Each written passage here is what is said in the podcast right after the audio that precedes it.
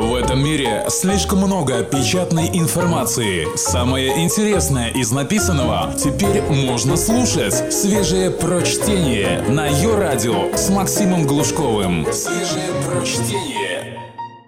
Всем привет! Как насчет одной там еженедельной рубрики «5 копеек» Ивана Давыдова «Без мира, сыра и царя. Неделя утрат». Сегодня, кажется, есть много поводов поговорить о вещах исчезающих. Все ведь вокруг чего-то ищут и скорбят об утратах. Кто-то президента потерял, кто-то без любимого министра загрустил.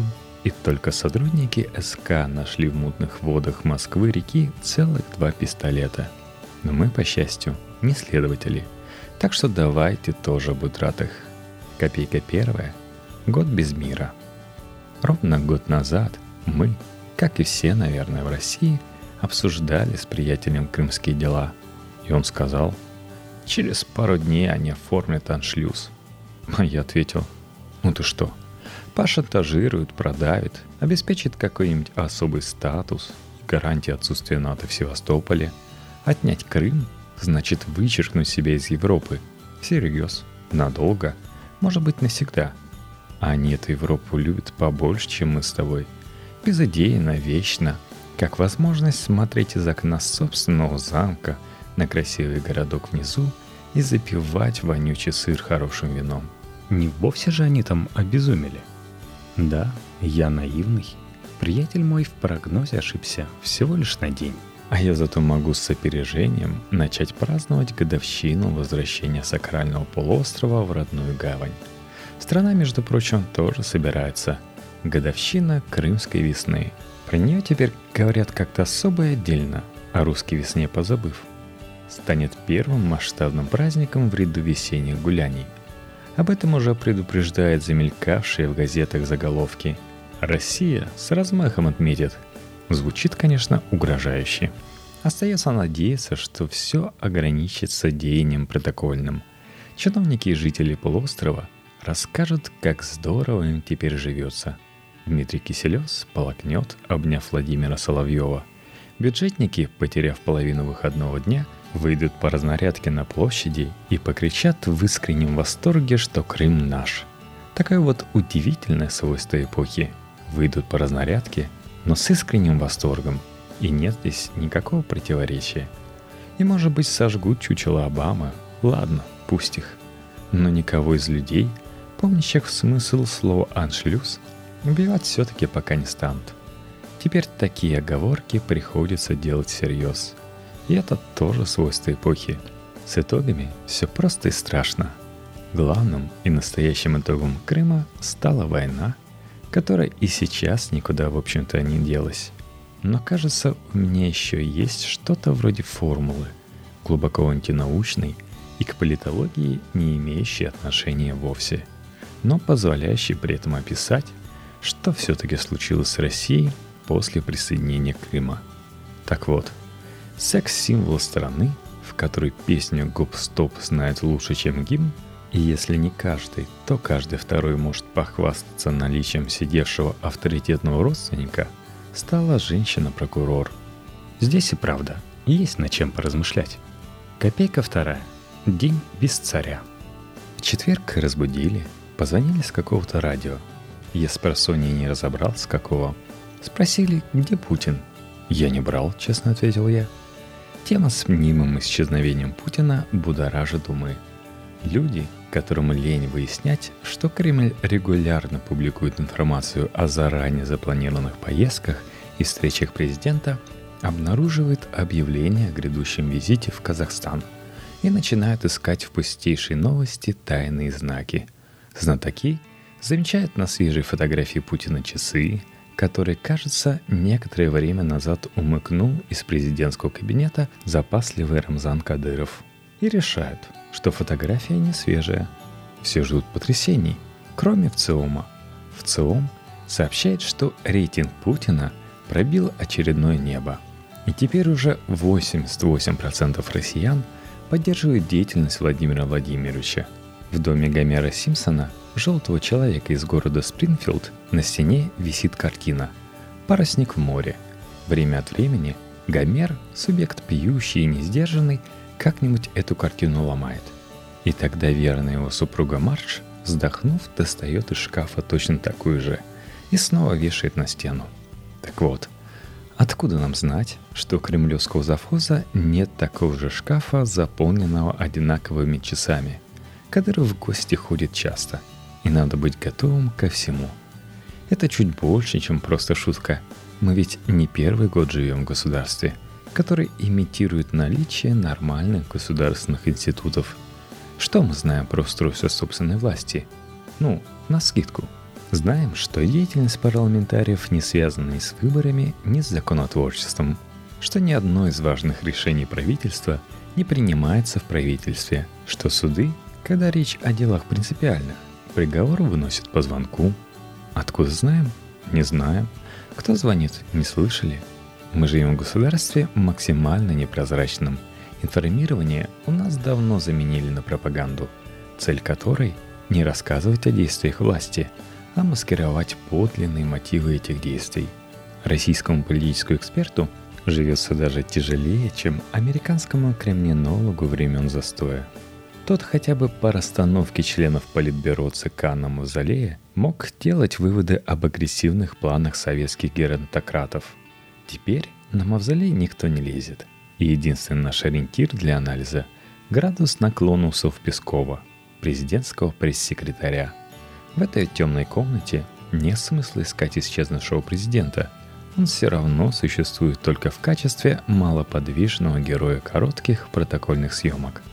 Ну и раз в год в качестве веселого шутника на так называемых прямых линиях. Его мотивы, способы принятия решений, сами решения настоящие, а не звученные все тем же Песковым. Тайна, о которой судим по обрывкам случайных слухов – и мы, в общем и целом, не отказывая себе в удовольствии позлопыхательствовать, миримся и с тем, что правит нами нечто сидящее в черном ящике без окон, и что важнее с результатами его правления. Результаты ведь наглядны, тут гадать не о чем. И подумаешь невольно, какая разница, есть он там, внутри ящика, или давно уже нет его. Если там вообще хоть кто-то, вдруг это мы сами давно и творим все то, чему потом ужасаемся, кивая на настоящий посреди Кремля черный ящик. И будет так, пока рейтинг Путина, пробив последнее небо, не вотнется Богу в пятку. И прольется сверху кипящая сера, и все успокоится. Только свежее прочтение на Йо-Радио. Копейка третья. Слово без жалости. Хорошие новости тоже бывают. Стало известно – что дело против Светланы Давыдовой из Вязьмы, которую, если помните, обвиняли в государственной измене, прекращено следователем. Адвокаты, правда, призывают пока не радоваться. Прокуратура может обжаловать прекращение дела против опасной шпионки, но мы все-таки порадуемся. Это важное дело, не только потому, что многие жители страны привычны к ловле боливийских, эквадорских и прочих разведчиков – почувствовали, возможно, преждевременно, за делом Давыдовой тень чего-то здесь уже случавшегося. Еще и потому, что оно было совсем каким-то позорным. Нелепая история, начавшаяся с доноса соседей и переросшая в скандал международного масштаба. Мне, например, не нравится, когда моя страна производит позор. Можно было бы, конечно, и привыкнуть, но все равно не нравится – и вот мы натыкаемся на помянутую уже сегодня тему соотношения энтузиазма с разнарядкой. Все видные публицисты государственнического лагеря в едином порыве, помнится, кинулись доказывать, что Давыдова самая настоящая шпионка. А если даже вдруг и не шпионка, так все равно надо бы ее покарать по всей законной строгости, потому что времена теперь тяжелые и мир против нас. Один заслушанный человек Почитаемый в кругу своих мудрецом, вспомнил даже все, начиная со времен библейских, историй про людей, которые казались совершенно невинными, а оказались шпионами, и снабдив рассказ положенным количеством латинских цитат, опубликовал в бывшей газете «Известия». На самом деле интересно, это уже рефлекс или еще пока результат рассылки правильных методичек – можно ли промолчать, не бросаясь оправдывать любую гнусь? Впрочем, ответ, как и все прочие ответы, в черном ящике. И не найти его даже почетным членам клуба «Что, где, когда» кавалером ордена Хрустальной Совы. Узнав, что дело против Давыдовой прекращено, и позора на душу населения мы теперь производим чуть меньше, я специально поинтересовался, высказался ли хоть кто-нибудь из призывавших на голову мнимые разведчицы реальные кары по поводу случившегося. Вдруг даже извинившиеся нашлись. Мол, погорячились, увлеклись человекоядством. Не стоило так. Так вот, в основном молчат – но один неравнодушный все-таки обнаружился. Позволю себе пару цитат.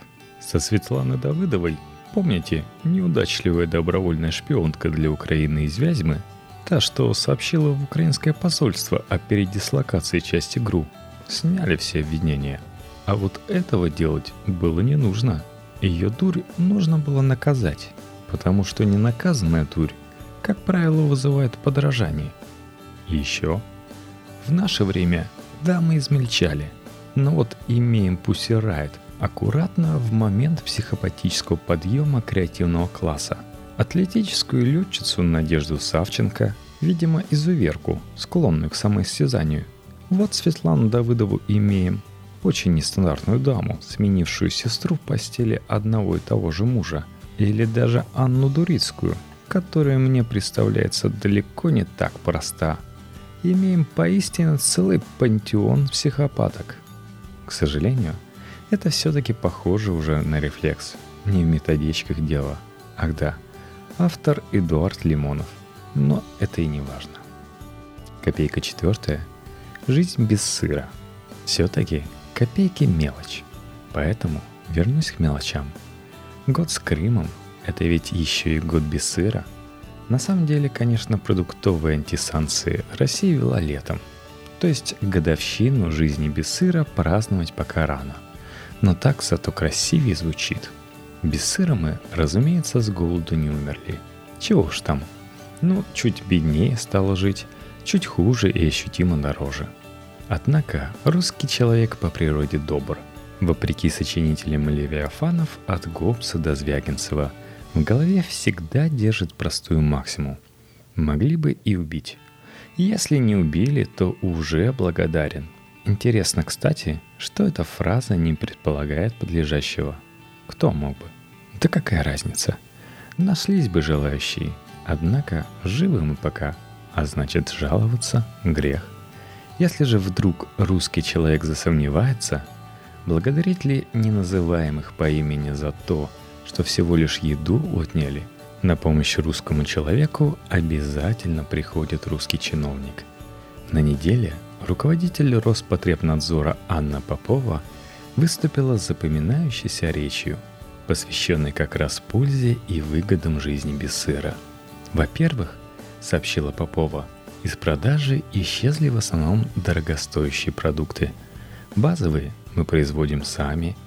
Тезис не бесспорный. К тому же базовые плавно перешли в разряд дорогостоящих. Но ведь не убили же нас. Во-вторых, добавил Попова, дорогостоящие продукты не обеспечивали должным образом рацион россиян белками, жирами, углеводами, микроэлементами. Тут и добавить нечего. Ясно, что кроме зла ничего к нам из растленной Европы прийти не могло – Специально, небось, извлекали из своего жутко вредного фуагра полезные микроэлементы перед отправкой в Россию, чтобы нам рацион разбалансировать, негодяи. И в-третьих, обрадовала Попова, сегодняшний ассортимент продуктов делает рацион россиян насыщенным и безопасным. То есть не только не убили нас, но, можно сказать, спасли. Тут уж и вовсе радоваться остается. Жизнь без сыра и правда оказалась сносной. Но мне по нраву сам ход чиновничьей мысли. В России говорят, надо жить долго. Хоть и непонятно, что такое долго в стране, где каждый ребенок понимает смысл выражения год за два. Но все равно, чего ж там, хотелось бы. Может быть, даже получится. Никто, в конце концов, не застрахован от риска жить в России долго. И жутко, это правильно здесь слово, жутко – это вовсе не случайное слово. Жутко интересно узнать, Доведется ли услышать чиновную речь о пользе лебеды, способной обеспечить россиянина, то есть меня, сбалансированным набором микроэлементов? Наверняка в лебеде хоть какие-нибудь микроэлементы да найдутся. Свежие прочтение. Максим Глушков. Ее радио. Копейка пятая. Неделя без капкейка. Прогрессивная общественность не прекращает оплакивать уволившегося из мэрии Москвы Сергея Капкова, главу Департамента культуры, теперь уже бывшего. По велодорожкам опасно передвигаться, мокры от слез, и все медболы в модных заведениях поговаривают тоже о слез солоны. Пожалуй, позволю и я себе включиться в общий хор плакальщиков. Поищу повод погрустить. Но сначала три связанные между собой истории о том, что работа со смыслами не бывает нейтральной. То есть вовсе. Вот если человек делает, например, добротный красивый стол, его работа нейтральна.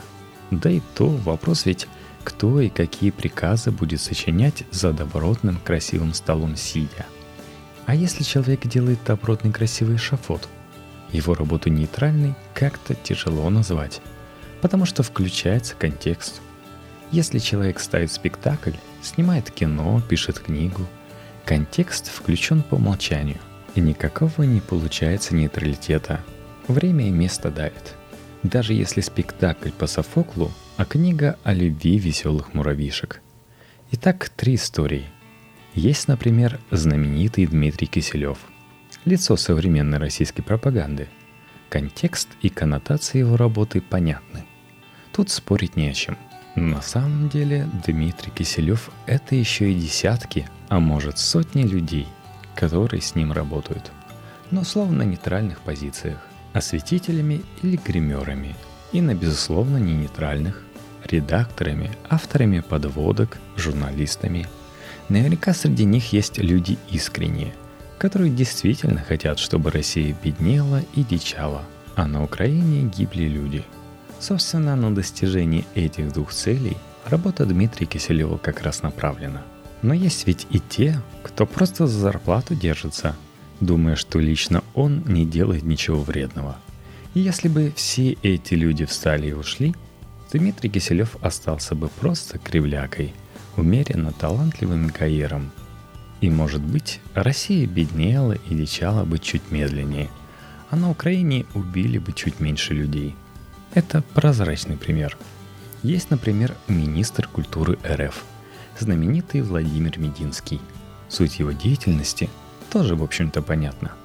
Он последовательно занят кастрацией культуры и превращением ее в подотдел Министерства пропаганды.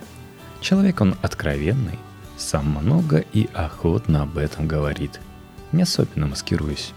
Но при этом многие другие достойные люди – начинают искренне переживать, когда выясняется, что Мединский не хочет больше давать денег на съемки по-настоящему хороших фильмов и намерен спонсировать производство стыдноватых глянцевых агиток.